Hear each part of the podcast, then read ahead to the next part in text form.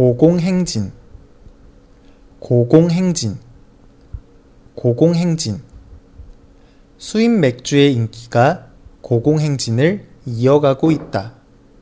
고공행진은 높은 곳으로 나아간다 라는 뜻이에요.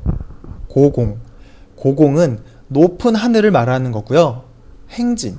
행진은 줄지어 앞으로 가는 것을 행진이라고 해요. 그래서 사실 그냥 풀이하면 높은 하늘로 줄지어 앞으로 가다 라는 뜻으로 해석을 할 수가 있는데요. 진짜로 하늘로 가는 것을 고공행진이라고 하는 것은 아니고요.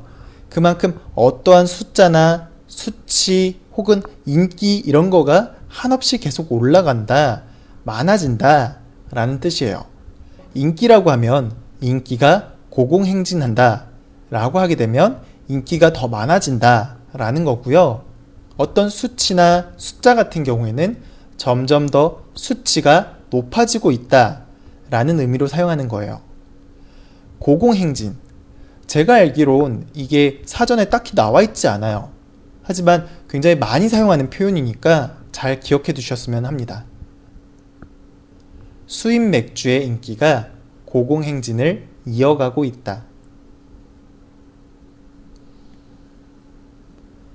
아파트 가격이 고공행진하고 있다.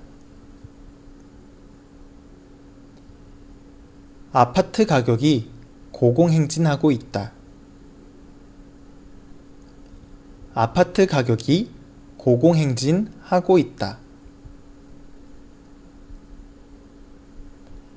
이번에 데뷔한 연예인의 인기가 고공행진 중이다.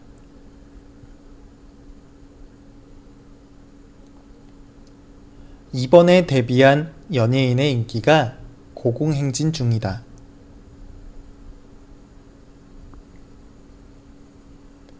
이번에 데뷔한 연예인의 인기가 고공행진 중이다.